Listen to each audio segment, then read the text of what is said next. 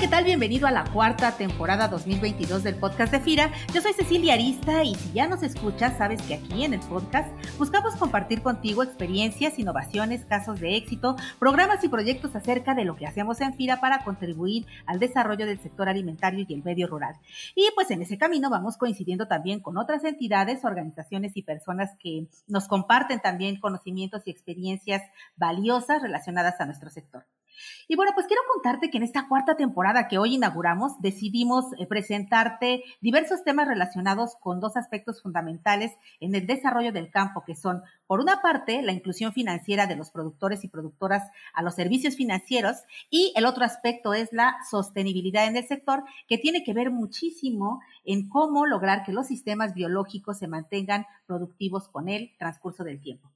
Así que en este episodio vamos a empezar por un tema de inclusión financiera relacionado a la forma en la que FIRA busca recursos de inversionistas en el mercado bursátil que nos permitan fondear nuestras operaciones de financiamiento a pequeños productores y empresas en el sector. De esta manera es que en el inicio de esta temporada y para abordar este tema me da muchísimo gusto compartirte esta conversación con quien encabeza nuestros esfuerzos en FIRA, que es el director general de la institución, el actuario Alan Elizondo Flores. Actuario, bienvenido como siempre al podcast de casa. ¿Qué tal, Ceci? Muy buenas tardes y igualmente a Pepe Orión. Y efectivamente, en este episodio tenemos doble hit porque el actuario Elizondo viene acompañado del director general de la Bolsa Mexicana de Valores, el licenciado José Oriol Bosch. Licenciado Oriol, bienvenido a nuestro podcast institucional. Gracias por invitarnos. Muchas gracias, Alan. Me da gusto verte. Al contrario, bueno, pues eh, para poner en contexto a nuestra audiencia, ¿qué te parece primero, licenciado José Oriol, si nos ayudas a comprender qué son los bonos temáticos, qué mercado tienen y por qué estos bonos con criterios ASG, que les decimos ambientales, sociales y de gobernanza, están teniendo una gran aceptación por parte de los inversionistas en el mercado bursátil. Claro que sí, Cecilia. A ver, te cuento. A través de la bolsa se colocan y operan diversos instrumentos financieros, no solamente acciones, que es el producto con el que generalmente nos identifican a la bolsa. Y uno de ellos son los bonos temáticos, como mencionabas, que básicamente son títulos de deuda que empezaron a emitirse en la Bolsa Mexicana de Valores en 2016. Y en esta primera generación surgieron tres tipos de bonos, que fueron los bonos verdes, los bonos sociales y los bonos sustentables. La principal característica es la obtención de recursos para el financiamiento de proyectos, tanto nuevos como existentes, que contemplen beneficios ya sea ambientales y o sociales. Por ejemplo, los bonos verdes son utilizados para proyectos de energía renovable, de manejo de residuos y otros.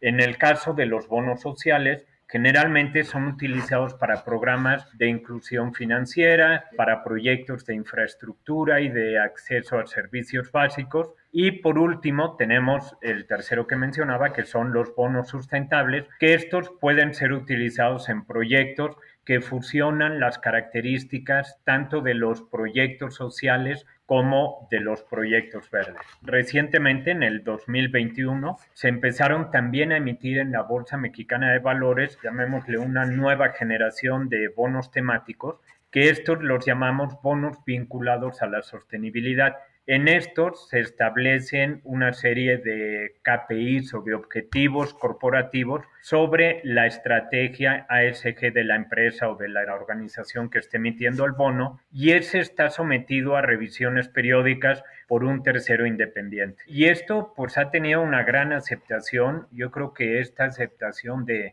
en general de los bonos temáticos se ha debido primero a la preocupación que existe entre, y aquí hablando a nivel global, entre la preocupación de los gobiernos, de las organizaciones, de las empresas, de los inversionistas, ante los cambios que ya todos estamos viviendo y percibiendo del cambio climático y también a los retos sociales que también los vemos nosotros todos los días. Y por otro lado, el segundo punto yo diría que es el compromiso asumido por los inversionistas para generar un cambio positivo en el mercado. Todo esto a través del financiamiento de proyectos de empresas y gobiernos cuyo planteamiento sea sostenible. Y aquí mencionando algunos inversionistas que juegan un papel muy importante, yo diría que están las AFORES, que son el inversionista institucional más relevante que tenemos en México, en donde ya hay una regulación que entró en vigor este año, que ya deben incluir dentro de sus procesos de selección de inversión un análisis ASG. Y ese es con el propósito de evaluar el impacto ambiental y social de los proyectos que están siendo objeto de la inversión. Y ahí dejan muy clara la importancia de todos los aspectos sustentables a la hora de levantar capital. En un segundo grupo mencionaría los fondos de inversión o los asset managers que eh, hace ya dos años, en 2020, firmaron también una declaración pública en la que solicitan a todas nuestras emisoras que divulguen la información ASG y que esto lo hagan bajo estándares globales, de forma que cualquier inversionista, ya sea local o global, pueda entender perfectamente los objetivos ASG que se están publicando. Y luego diría que el tercer punto pues es la llegada al mercado bursátil de gente joven, de nuevas generaciones de inversionistas, tanto los millennials como los centennials, que ya traen una visión de crear un impacto positivo en el mundo, traen un chip muy distinto al que traían otras generaciones previas y una de las mejores formas que han encontrado para hacer esto es invertir directamente en proyectos sostenibles. Entonces, son generaciones de inversionistas muy exigentes que quieren, no está peleado, además de tener un retorno interesante, también quieren tener un impacto positivo en el medio ambiente y en la sociedad. Es correcto, y es bien importante lo que dices porque más que una tendencia es parte de una conciencia social que se está haciendo en las nuevas generaciones. Muchos de los que nos escuchan hoy en el podcast de FIRA son nuevos compañeros que tienen cinco o seis años de haber entrado y son pues aquellas generaciones de profesionistas interesados en esta parte. En ese sentido, doctor Elizondo, en el marco de lo que nos comparte José Oriol, en FIRA tenemos ya 10 años realizando emisiones, o sea, no es nuevo para nosotros, tenemos ya 10 años eh, realizando emisiones en el mercado bursátil y hemos incursionado también en la emisión de bonos ESG, eh, bonos verdes, bonos sociales, bonos de género y recientemente emitimos un bono social de inclusión financiera de estos eh, que nos comentaba José Oriol. Cuéntanos, ¿qué relevancia tiene para nuestro sector este nuevo bono? ¿Por qué es importante que FIRA se mantenga en esta ruta de generar este tipo de inversiones?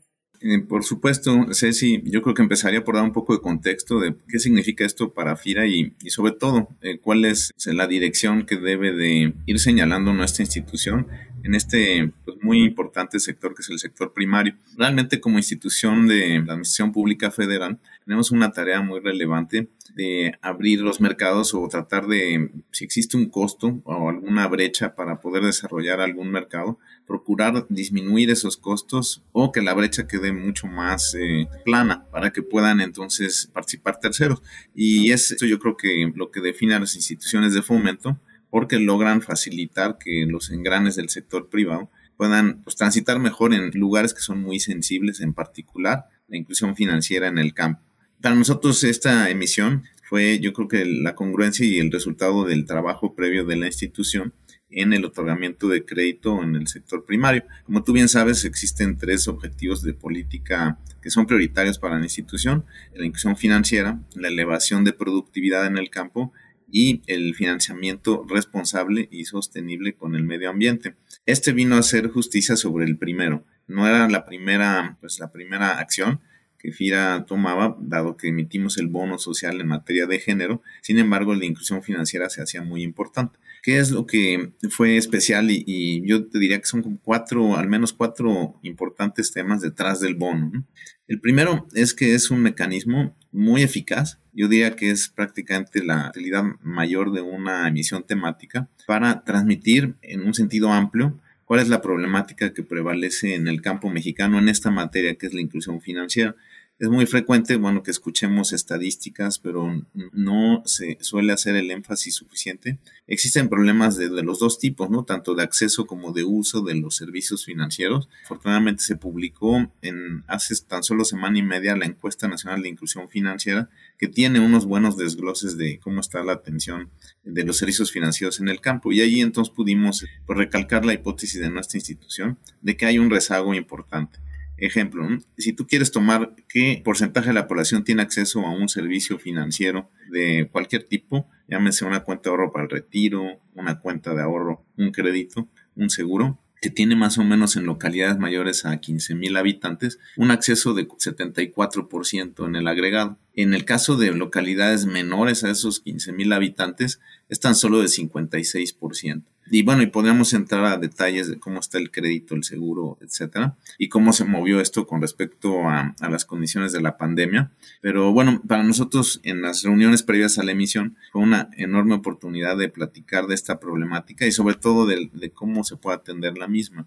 Esto tuvo pues bastante buen eco con las entidades participantes y ese eco pues lo vimos al final reflejado en, en una muy buena demanda. Entonces yo te diría que esta es la primera pues de las cuatro acciones detrás de esta emisión. La segunda, podríamos eh, rápidamente, ya la comenté, es abrir brecha a terceros para que ellos hagan acciones muy similares. Ya, por ejemplo, una entidad como NAFIN pues, nos ha dicho que parece una medida muy congruente hacer una emisión de la misma naturaleza. Si NAFIN logra con éxito ir sobre esta ruta, que ya queda este, de alguna forma aplanada, como dije, porque ya hay marco de referencia, y se comparte opinión, etcétera, pues sería entonces ya una acción que llevaría a que esto se empiece a convertir en una clase de activo y conforme crezca pues va ganando liquidez y esto va a ayudar muchísimo a que se destinen los recursos en esta dirección. Mira, la tercera es eh, yo creo que interesante porque es eh, básicamente el papel de la institución FIRA.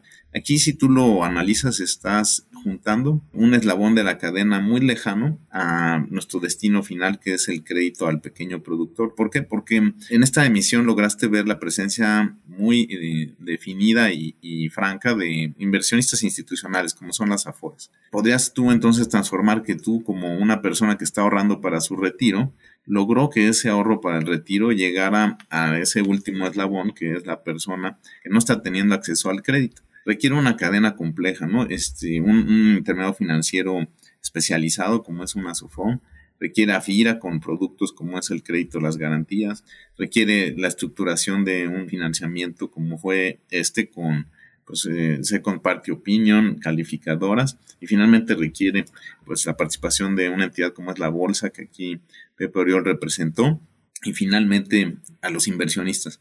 Esa cadena de transformación que va de lo más lejos a lo más particular, bueno, la cierra esta emisión del bono temático. Entonces, esa tercera la considero yo este, muy definitoria de la acción que FIRA hace en su día a día en otras materias, pero esta en particular de inclusión financiera.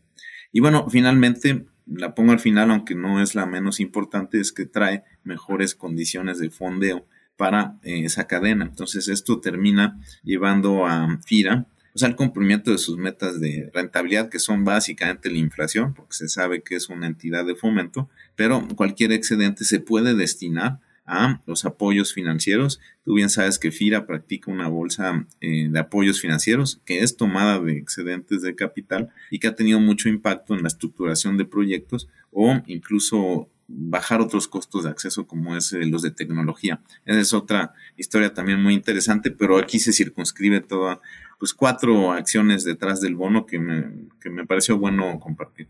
Y bueno, pues eh, hablando acerca de estas instituciones públicas y privadas, ¿cuántos bonos, eh, José Oriol, con criterios como estos, como los ESG, se han colocado en la Bolsa Mexicana de Valores? Sabemos que, bueno, nosotros somos de los que más participación hemos tenido en ese sentido, pero eh, ¿cuántos bonos se han colocado? Y desde tu experiencia, ¿qué es lo que el inversionista más valora del emisor al momento de tomar la decisión de invertir? Claro, Cecilia. A ver, en cuanto a la primera pregunta, eh, yo creo que vale la pena destacar el crecimiento que hemos tenido. Cuando creamos estos bonos temáticos, y digo creamos o fue la primera colocación que hubo en México. En, realidad tampoco los creamos aquí, no los inventamos, ya en otros mercados, en otros países iban un paso adelante, pero eh, cuando los creamos en 2016 representaron apenas el 2% del monto de deuda total que se había eh, colocado a través de la bolsa. Y de 2016 a la fecha, cada año el porcentaje se fue incrementando y creo que así va a seguir. Pero el año pasado, por ejemplo, ya alcanzó el 27% del total de emisiones de deuda. O sea, 27% fueron bonos temáticos y si a mí me preguntas, yo creo que pronto veremos el 50% y más del 50%. Está teniendo un crecimiento muy, muy rápido, como comentaba, tanto por el interés que estamos viendo del lado de los emisores como por el lado de los inversionistas. Y para ponerle ahí unos eh, datos en cuanto a números, en cuanto a pesos, en total el monto de financiamiento en este tipo de instrumentos al día de hoy asciende ya a 94 mil millones de pesos. Así ha sido un monto importante y, y nuevamente creo que cada vez va a ser más relevante. En cuanto a cuántos bonos, cuántas colocaciones ha habido de bonos temáticos, al día de hoy hemos tenido 41. 41 colocaciones de este tipo de bonos. Si lo dividimos en cuanto al tipo de emisor, 14 de ellos fueron emitidos por instituciones públicas y 27 por instituciones privadas. Ahora, si dividimos estos 41 ya no por tipo de emisor, sino por tipo de bono, 12 de ellos fueron bonos verdes, 22 fueron bonos sustentables, 2 fueron bonos sociales y 5 fueron bonos vinculados a la sustentabilidad, que son estos últimos que mencionaba, que apenas el año pasado se empezaron a colocar en México. Y como bien mencionabas, un buen ejemplo de un emisor muy activo ha sido FIRA, ha sido uno de los principales emisores de, en este tipo de bonos temáticos a través de la Bolsa Mexicana de Valores, colocando bonos verdes, bonos sociales y como bien mencionaba Cecilia, este último con perspectiva de género que se llevó a cabo hace apenas unos días. Pero bueno, FIRA lleva 10 eh, años este, siendo activo con, con este tipo de colocaciones. Y me preguntabas también en mi experiencia qué es lo que valora el emisor al momento de tomar esta decisión, el inversionista. Yo creo que son varios aspectos. Como ya mencionaba, el inversionista busca que su inversión tenga un impacto real, no solo en temas financieros, no solo en que tenga un buen rendimiento, un buen retorno, sino también que el destino de los recursos contemple beneficios ambientales, eh, beneficios sociales, que sea cuantificable. Creo que eso también es bien importante, que se puedan medir los beneficios y resultados esperados, porque también ahí podemos entrar a temas muy subjetivos. Eh, yo soy verde y tú también y tal, pero qué tan verde o qué tanto es tantito. Entonces, el poder llegar a cuantificar el poder llegar a reportar esto creo que también es muy importante. Y por último, creo que el inversionista también busca que sea, ¿cómo te diré? Que sea retador, que, que los objetivos trazados en la inversión sean disruptivos para el mercado que realmente representen un reto. Y entonces, yo creo que eso está cambiando mucho el mercado financiero, está cambiando la forma de financiarse las empresas y los bonos temáticos son el mejor ejemplo que, tenemos. Tienes toda la razón. Y fíjate, en ese sentido hay algo muy importante que es la parte de la transparencia, que es la parte de exponer hacia dónde van los recursos, cómo van los recursos, que ese bono, en el caso, por ejemplo, hablando de este social de inclusión financiera, sepas hacia quién y que están beneficiando lo que tú quieres, a dónde quieres invertir. Y yo te preguntaría, actuario, ¿cómo vamos a, a distribuir esos recursos que captamos en bolsa derivados de la colocación del bono social de inclusión financiera y para los productores, las empresas intermediarias? diarios e interesados que nos puedan estar escuchando y que quisieran participar de esos recursos, ¿cómo pudiéramos asegurarles y transmitirles a ellos y a los inversionistas la confianza de que van a estar dirigidos a impulsar las capacidades productivas de quienes más necesitan este tipo de recursos eh, para créditos en el campo? Eh, sí, Ceci, de hecho la pregunta es muy importante porque Así como en las emisiones normales, la calidad crediticia pues depende de tus indicadores de balance y bueno, que tengas todas las capacidades de repagar lo que se te ha prestado. En el caso de estos bonos, Toda la fuerza de la emisión depende de que se haga una demostración clara de que el recurso llegó a destino como se prometió. El no hacerlo pues sería el equivalente a un default en el lado crediticio. Entonces se trabajó con mucho cuidado esto. No omito mencionar que la Corporación Andina de Fomento fue un aliado importante para FIRA en esta emisión, mostró interés del desarrollo de este título y de la mano de ellos es que armamos un marco de referencia. El marco de referencia lo resumo en tres líneas. La primera es que los créditos que se otorgan sean otorgados por primera ocasión al productor que, lo recibe. Aquí tenemos en las bases de datos eh, pues bastante profundidad. Tú recuerdas, tenemos una base de datos pues extensa del servicio al campo de quienes han recibido y quién no crédito de parte de nuestra institución. En este caso, estamos registrando toda aquella persona o productor que no lo haya recibido como elegible para esta primera escala de destino de recursos. El segundo es que se encuentre el productor, a lo mejor no es su primera mm, experiencia crediticia, muy seguramente lo será, pero no es lo relevante en esta segunda. Lo relevante es que él habite en comunidades con alto o muy alto grado de marginación o donde los servicios financieros se han declarado como muy escasos. Esta segunda, yo te diría que los estados que destacan en esta categoría son los estados de Guerrero, Chiapas, Oaxaca e incluso Veracruz. Aquí coincide precisamente con que son estados de muy alta producción agrícola. A lo mejor con la excepción de Guerrero, pero Chiapas, Oaxaca y Veracruz son estados de alta producción en cadenas como es el café, eh, el azúcar, la caña de azúcar, eh, el plátano, etcétera, donde existe una gran diversidad de productores que tienen acceso fácil a los servicios financieros. Y esto me lleva a la tercera, ese acceso que ellos ganan para el crédito se da siempre a través de intermediarios, típicamente no bancarios, por la misma razón, porque se trata de municipios con alto grado de marginación o bajo acceso a infraestructura de servicios financieros. Es en esta tercera dimensión donde nosotros consideramos muy importante también cada peso que demos a intermediarios financieros, que nosotros llamamos en desarrollo, es decir, son intermediarios financieros pequeños, que prestan a, productores pequeños, porque también pusimos una cuota de tamaño de crédito que está alrededor de un millón de pesos.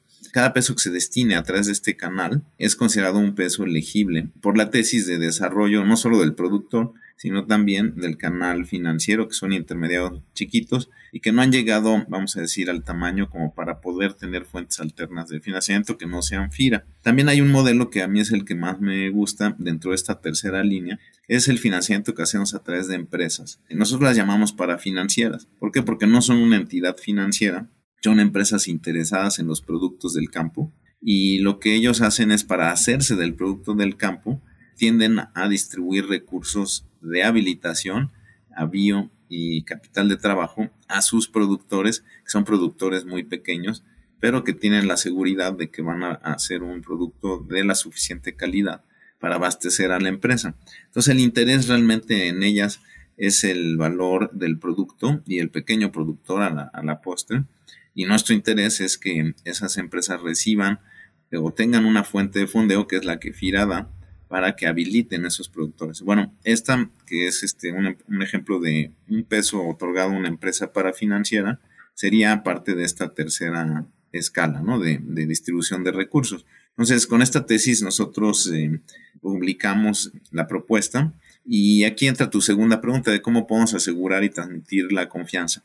Bueno, pues mira, FIRA puede tener claro que así va a ser sin embargo, tenemos que tener opiniones de si somos capaces de demostrarlo y, sobre todo capaces de bajar los recursos. Es ahí donde entró lo que se denomina el Second Party Opinion. Second Party Opinion es la opinión de alguien independiente a FIRA, calificado para dar una opinión. No son fáciles estas opiniones y tampoco no son muchas las empresas que las dan. En este caso fuimos por una de las más serias, que es el caso de Moody's, la agencia calificadora, ha abierto una línea de trabajo eh, ASG.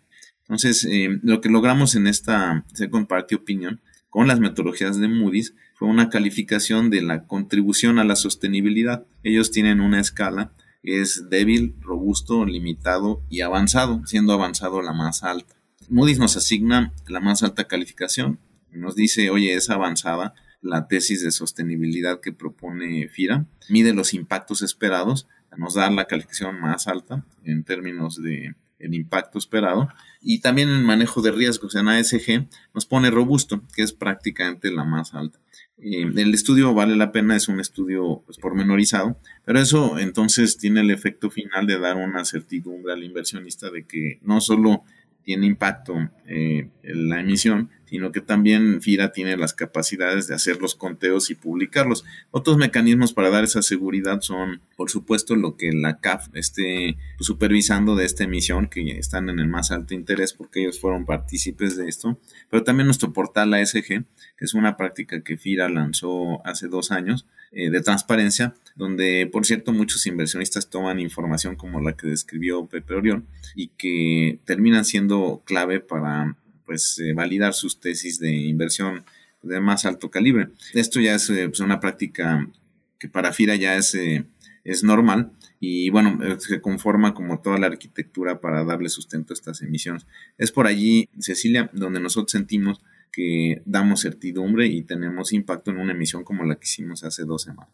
Y, esto que comentamos eh, suele ser muy importante. Quizá muchos de los temas financieros suelen ser densos en este primer acercamiento a todo el marco. Sin embargo, creo que algo que nos puede quedar a todos muy claros es que en el sentido de invertir en la parte social y en la parte sustentable es donde va el futuro de las inversiones. Y algo que también es muy importante es saber que hay instituciones, como en el caso de Bolsa Mexicana de Valores, como en el caso de FIRA, que acompañan esa confianza y acompañan estos proyectos. El bono social de inclusión financiera, sin duda, es un instrumento fundamental porque nos va a permitir, eh, como comentabas, actuario, llegar a esa base muy especial de los productores con menores accesos, pero también aquellos intermediarios financieros que necesitan desarrollarse para poder apoyar el financiamiento, para poder financiar a estos pequeños productores.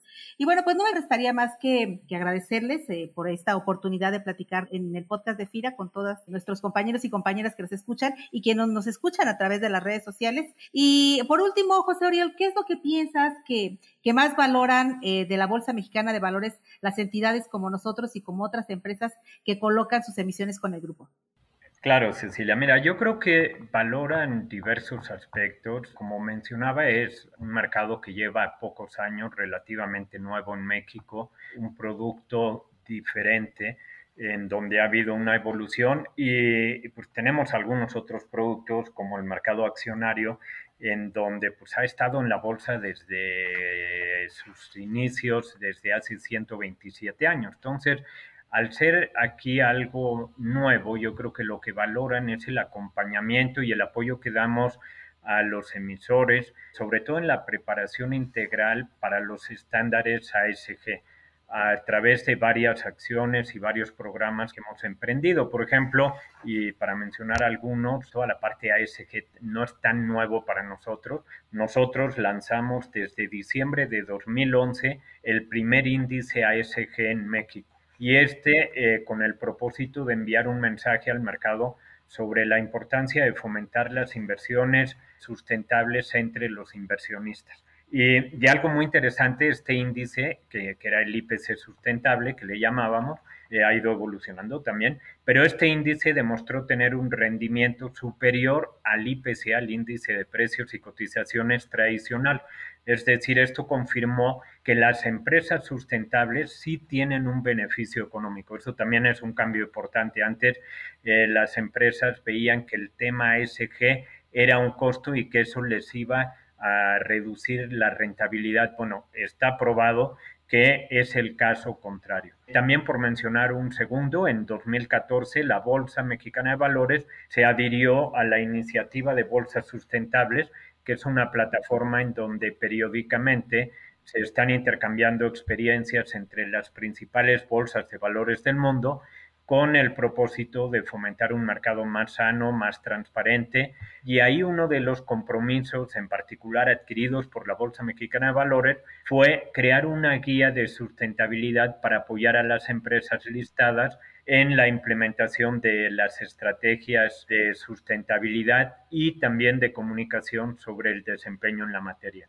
Eh, actualmente esta guía, eh, que es pública, se encuentra a disposición de todos los participantes del mercado. Se ha convertido ya en un instrumento de uso recurrente para nuestras emisoras, tanto actuales como emisoras potenciales. También creo que valdría mencionar la creación que hubo de un grupo de sustentabilidad Este está conformado por las empresas más importantes de México. Aquí participan los principales exponentes en materia de sustentabilidad con el propósito de establecer estrategias y acciones que permiten fomentar los principios ASG en el mercado de valores. Y por último, mencionaría un programa que tenemos, que es el programa de acompañamiento sostenible, le llamamos el PAS, que es un taller que está dirigido a emisoras y a empresas potenciales que requieren capacitación y acompañamiento en la preparación hacia la sostenibilidad está integrado por un catálogo de conferencias con las principales voces en materia ASG.